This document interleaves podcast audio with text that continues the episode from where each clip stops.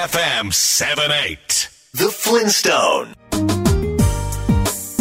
地球と遊び地球に学ぶザ・フリントストーン。この番組は自然や環境をテーマに毎週スペシャルなゲストをお迎えしてお届けしています。帯渚です。今週も Google Meet を使ってテレワークで収録しています。さて海外セレブにある美容液が人気なんだそうですそれはうちわサボテンの種から抽出したサボテンオイル。保湿やアンチエイジングなどに効果があるとされています。うちわサボテンは1年に1回実をつけオイルはその中にある種から取るそうなんですがあるコスメメーカーによれば1リットルのオイルを得るのに10トンもの種が必要で幻のオイルと言われているそうですよ。ひ一度使ってみたいですよね。気になります。そんな内葉サボテンは食用にもなるなど幅広い用途があると言われていて実は私たちの未来を左右するようなポテンシャルを秘めているかもしれないと注目されているんです。今週のゲストは中部大学准教授でサボテン博士の堀部貴則さんです。堀部さんはサボテンを専門にされている国内では数少ないサボテンの研究者でいらっしゃいます。そんな堀部さんが先頃「サボテンはすごい」という本を出されました。今日はほとんど知られていないサボテンのトゲの秘密や今世界が注目している地球を救うかもしれないサボテンの計り知れない可能性について伺います。BayFM The Flintstone. Nature is beautiful The beauty that cannot be man-made. ベイ FM から帯渚がお送りしているザ・フリントストーン今週のゲストは中部大学准教授でサボテン博士の堀部貴則さんです。堀部さんは岐阜県出身。名古屋大学大学院を修了後1年ほど岐阜放送報道部に勤務。その後研究の道に戻り現在は中部大学でサボテンを研究中。日本では数少ないサボテン博士でいらっしゃいます。堀部さんがサボテンを研究するようになったきっかけは、日本で一番サボテンの生産量が多いとされている愛知県春日井市のお祭りで、食用のサボテンに遭遇したこと。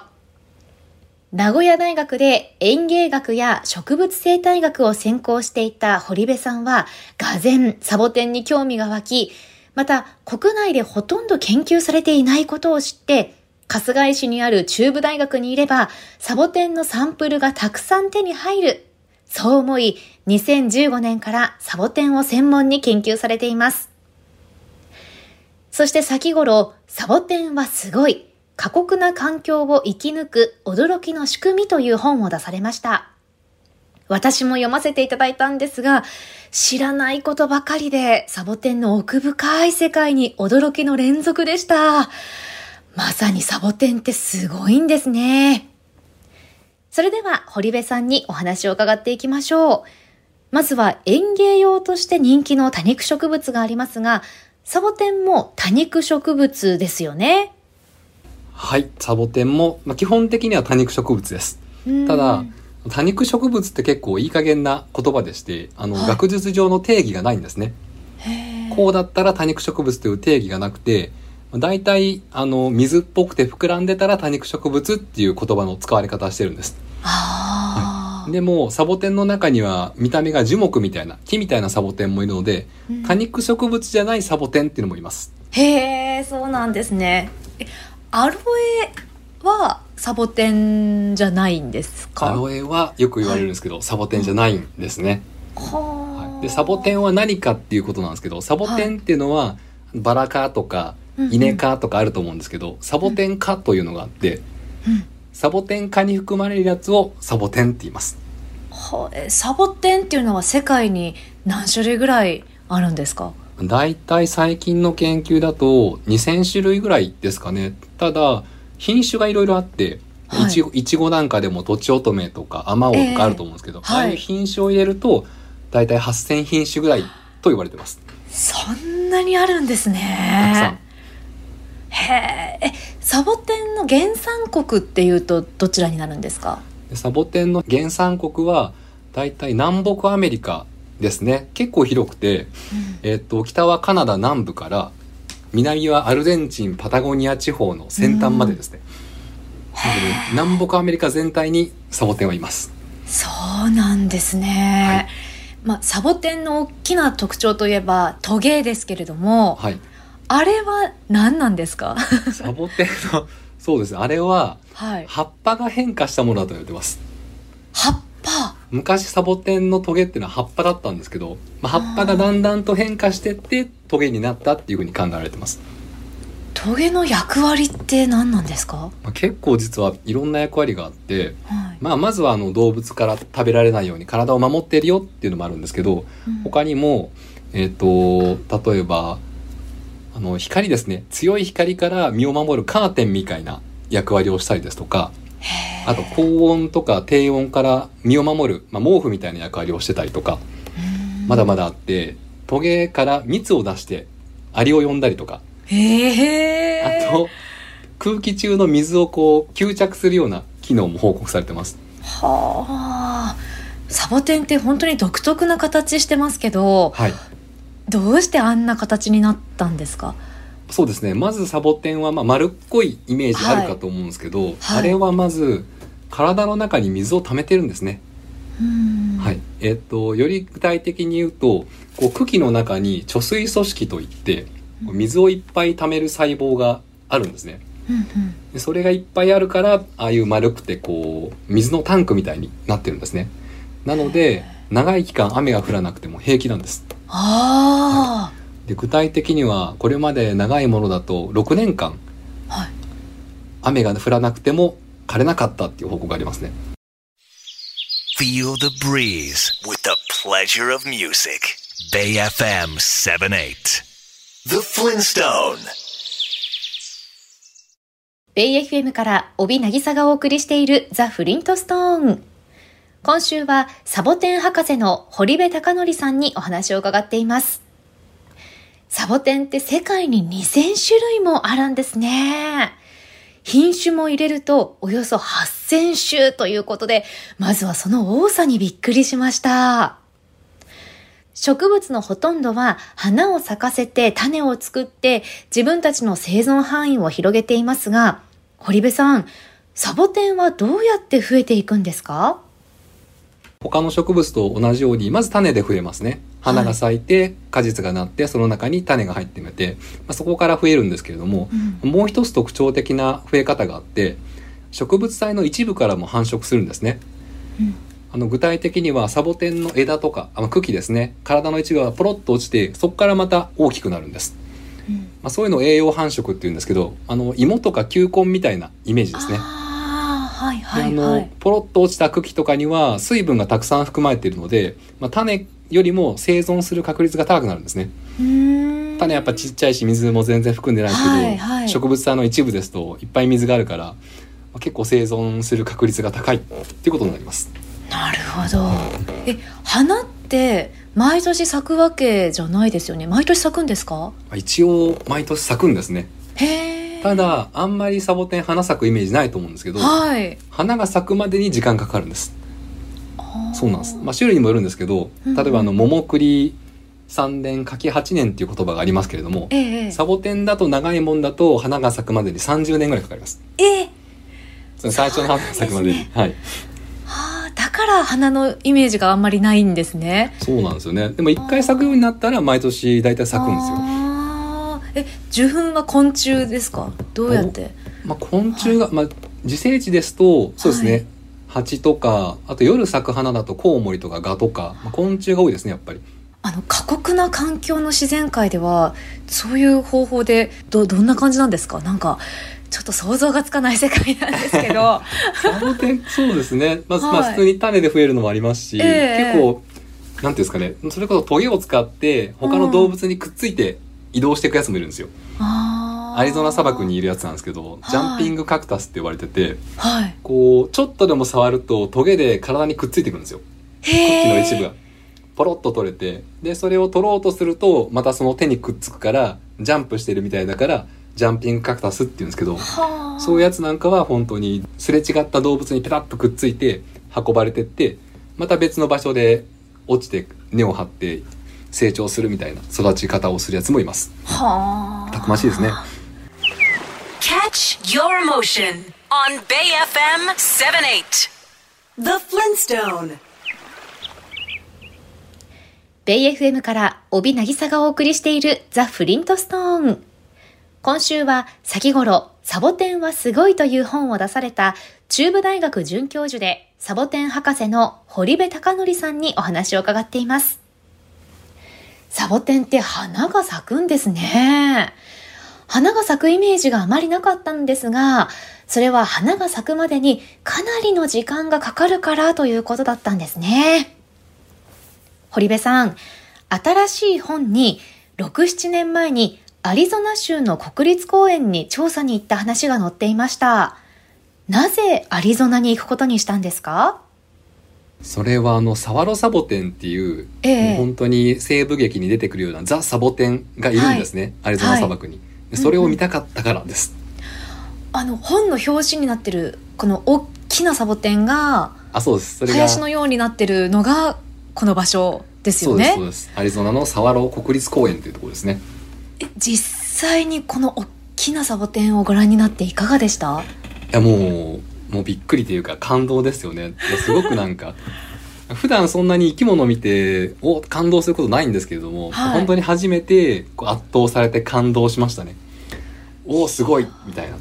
もう大木ですよねこれね。そうなんです。で乾燥地なので木があんまり生えてないんですね、はいさっきの大きなサワルサボテン、まあ、10メートル以上になるものも多いんですけどそれが何千本と見渡す限りバーッとこう生えててなかなか感動ですよあれは。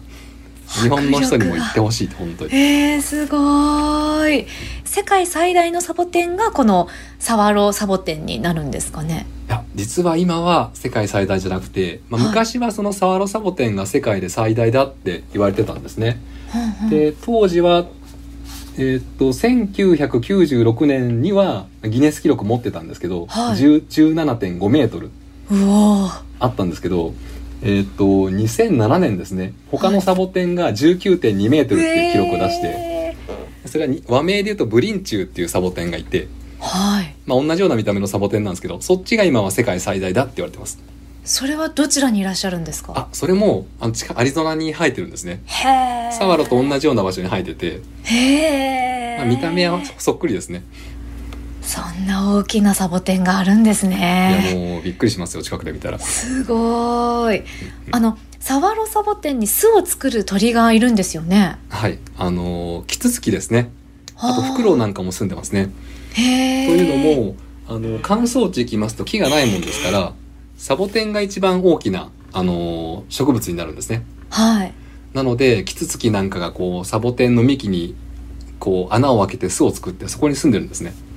サボテンにキツツキ？はい。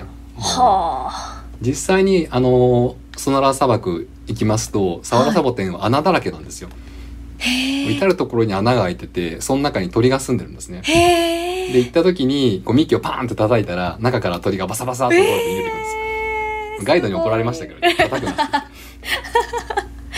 動物たちともそうやって関係性があるんですね。はいはあ。そういう結構生態系において大事な役割をしている植物をキーストーン種って言うんですけど、はい、サボテン。キーストーン種。そうですキーストーン種って言うんですけど、まあ、サワラサボテンはアリゾナ砂漠において、まあ、キーストーン種であるっていうふうに言われています。へ大事な役割をしているよっていうことですね。お話にあった巨大なサボテン、見てみたいですよね。堀部さんの本には、国内でサボテンを見られるスポットも掲載されています。伊豆シャボテン動物公園や、筑波実験植物園などの他に、なんと、千葉県銚子市にある内輪サボテンの群生地が紹介されています。銚子市長崎町の海岸沿いにあって、海を背景にサボテンが見られる場所は珍しいそうで、堀部さん曰く、青い海にサボテンが映えておすすめだそうですよ。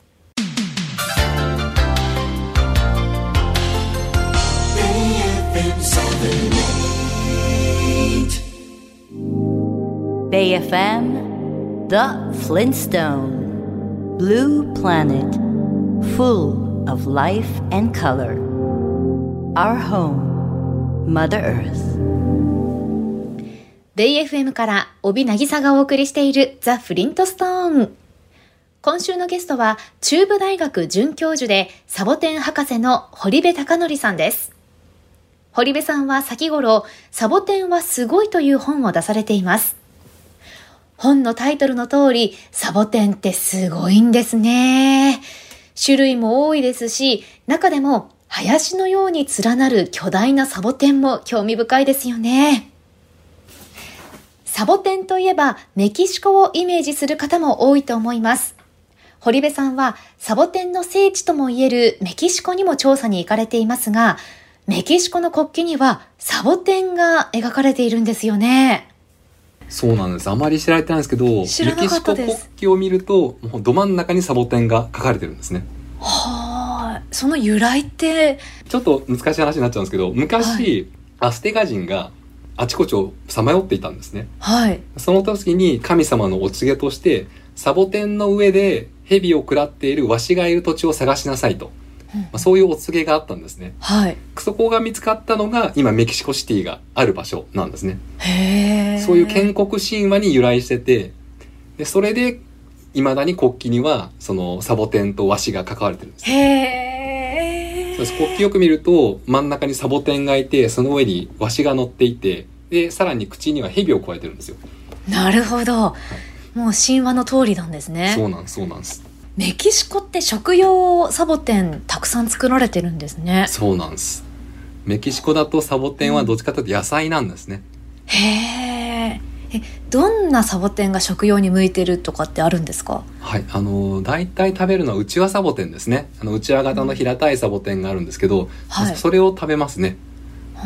えどんな味がするんですかサボテンって？結構日本にいるとえ食べられるの？みたいな絶対まずいだろうって言われるんですけど、はい、結構美味しいんですよ。へちゃんと調理するとサボテン美味しいです。言い切れますね。え、じゃあメキシコのスーパーとかに行くと、野菜と同じように食用のサボテンが並んでるっていうことですか、はい、普通に並んでますし、なんなら特設コーナーを設けられることが多いですね。食用サボテン専門のなんかコーナーがあって。なんか最近だと、あのー、サボテンってメキシコ行くと本当に普通にその辺に生えてるんですね。なので昔は貧しい人が食べるもんだと思われてたらしいんですけど最近はあの機能性の報告なんかも多くてこう富裕層があえてサボテンを食べるようになってるみたいです。へえもう生産量も消費量も世界一なんですよね。メキシコが一番ですかねやっぱり。いやちょっとサボテンの味想像つかないんですけど。味、ね,、だと、はい、一言で言うとネバネバして酸っぱいのがサボテンの味なんですね。はちゃんと理由があって、はい、サボテンっていうのはあのキャム型光合成というちょっと変わった光合成をしててその光合成をするとリンゴ酸っていう酸がたまるんですね、うんうん、だから酸っぱいっていうのとネバネバの物質は、まあ、多糖なんですけどこう水を逃がさないためにそういうネバネバ物質を溜めてるんですよ。だから酸っぱくてネバネバした味。酸っぱくてネバネバ、うん、日本でいうとオクラとかメカブが近いですねへ結構美味しいですよ、はい、うんうん。どうやってサボテンを調理するんですか？どんな料理に使われるんですか、はい、日本だとちょっと誤った認識が広いですけど。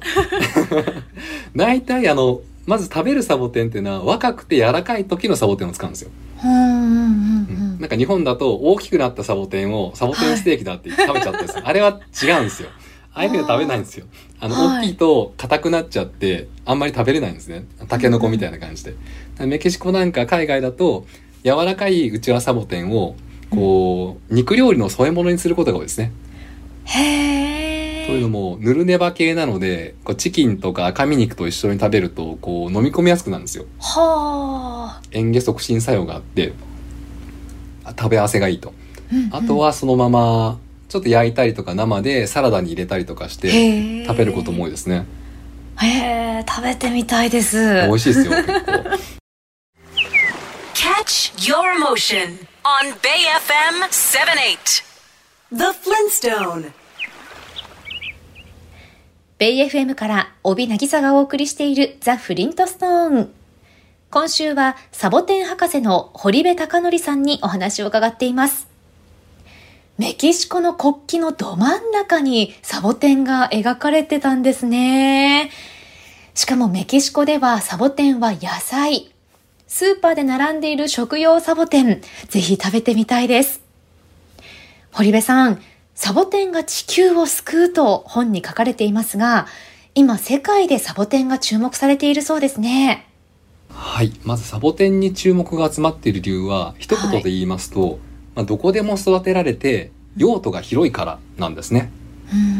えっ、と、具体的に言いますと、例えば、えっ、ー、と、野菜が育てられないような乾燥地でもサボテンなら育てられる。うん、なので、地球温暖化や砂漠化に対して強いんですね。うんうん、で、用途も例えば、野菜にもできるし、家畜の飼料にもできるし、加工食品にもできるし、まあ、最近だとサプリメントや化粧品にも使える。まあ、つまり何でも使えると。なので、こう、少ない水や費用でも育てられるし、無駄がないと。うん、まあ、つまり持続性が高い植物として注目が集まってます。すごいんですよ。具体的には2017年には国連食糧農業機関、まあ、FAO ですね、がこれからはサボテンを積極的に使っていこうっていう声明も出してます。はあ、すごい。世界が注目。サボテンにはもうなんか知られてないポテンシャルがもっともっとありそうですね。そうなんです。実はすごくて、その、まあ、これまでは、まあ今もそうなんですけど、まあいかにサボテンを食べるっていうところに注目が集まってたんですけど、はい、私が個人的に注目しているのは二酸化炭素の固定ですね。へはい、地球温暖化対策にサボテンが使えるかもしれないというのに注目しています。へえ、サボテンがですか？そうなんです。具体的に言いますと、例えば地球温暖化を防ごうと思ったら空気中の二酸化炭素をこう吸収しないといけないんですね。ええ、でそれであの植林というのが一つの選択肢とあります。はい、木を植えると。うん、ただ乾燥地だと木が植えられないんですね。でもサボテンだと乾燥地でも植林できる。なので乾燥地で二酸化炭素を固定できるっていうのが一つあるんですね。はい。しかも、しかも最近実際にあの、昨年の11月にイギリスでコープ26、まあ、気候変動枠組み条約締約国会議というのがあったんですけど、はい、そこでメキシコの企業がサボテンを使ったそう植林事業ですね。カーボンオフセット事業を実際に紹介してるんです。なので、すでに世界の企業はサボテンを使ったカーボンオフセットを始めてるんですね。サボテンって本当にすごいですね。す。はあ、あついでに私の研究も紹介していいですか、はい、ええー、もちろんです。ちょうどそこやってまして、はい、実はサボテンを使う二酸化炭素固定に使うメリットがもう一つあって、はい、サボテンは二酸化炭素空気中の二酸化炭素を結晶化することができるんです。結晶化。はい。具体的に言いますとあの透明なコンペイトーみたいなあの結晶に二酸化炭素を変換しちゃうんですよ、はい、こう、まあ、バイオミネラルっていうんですけどこう石みたいにしちゃうんですね、うんそうすると何がいいかって言いますと、普通の木だと、木が枯れた時に、木の中にあった二酸化炭素、炭素は全部また逃げてっちゃうんですね。はい。なので、保持できるのは一時的なんですけど、うん、サボテンだと、こう、体に閉じ込めた二酸化炭素の一部がそういう結晶化してるので、サボテンが枯れても出ていかない。残るわけですね。残るんですね、地面に。こうなので、二酸化炭素の長期固定にサボテンは使えるかもしれないっていうことです。そうするともう1000年以上安定してこう二酸化炭素を固定できる。それのメカニズムですね。どうやってサボテンが二酸化炭素を結晶化しているのかとか、その結晶がサボテンの中で何をやっているのかっていうのを私は今調べてます。では最後に、はい、サボテン博士として研究対象であるサボテンから改めてどんなことを感じていらっしゃいますか？はい、そうですね。まあ、正直サボテンに限ったことではないんですけれども、生き物ってすごいなということですね。と言いますのサボテンについて調べていると、まあ、乾燥とか高温に耐えるための仕組みっていうのが何重にも存在してるんですね。さっきご紹介した茎の形だったりとかトゲだったりとかあと根っこの構造なんかもその乾燥に強くなるための仕組みが何重にも備わってるんですね。うん、でそれはあのサボテンだけではなくて全ての生き物はそれぞれに特徴的な生きる力っていうのを持ってるんですね。そういうのを見るとすごく感心しますし、なんかこう元気づけられるんですね。生き物っていうのはすごくこう生きるための仕組みを備えてよくできてるから、なんか多分自分も大丈夫なんじゃないかみたいな。思えるんですよね勝手に励まされるみたいな感じです Feel the breeze with the pleasure of music Bay FM 78 The Flintstone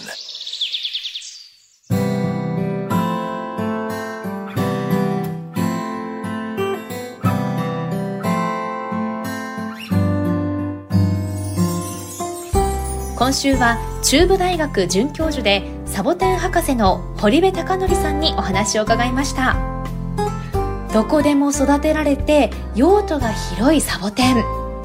大気中の二酸化炭素を長く固定できるサボテンが温暖化対策に使えるかもしれないというお話もありましたがサボテンには計り知れないポテンシャルがあるんだなと感じました。実は堀部さんはつい最近カンボジアに行っていたそうです。これは日本の企業や政府機関とともに行う人道支援事業のためでカンボジアにたくさん残されている地雷原の跡地に食用になる内輪サボテンを植えて雇用を生み出し産業を作るというものだそうです。サボテンの可能性がさらに広がりそうです。ねサボテンに興味を持った方は堀部さんの新しい本「サボテンはすごい過酷な環境を生き抜く驚きの仕組みをぜひ読んでみてください。サボテンに関する学術的なことも載っていますが私のようなサボテン初心者が読んでもへえそうなんだの連続で面白いですよ。アリゾナやメキシコに調査に行った時の珍道中も楽しく読めますよ。サボテン多肉植物のミニ図鑑も掲載されています。ぜひご覧ください。ベレ出版から絶賛発売中です。詳しくは出版社のサイトをご覧ください。堀部さんの研究室のサイトもぜひ見てみてくださいね。いずれもこの番組のホームページにリンクを貼っておきます。来週は旅と島が大好きなイラストエッセイストの松鳥ムーさんをお迎えし旅先で出会った珍しい郷土料理やソウルフードのお話を伺います。お楽しみに。それでは来週の日曜日夜8時にまたお耳にかかりましょう。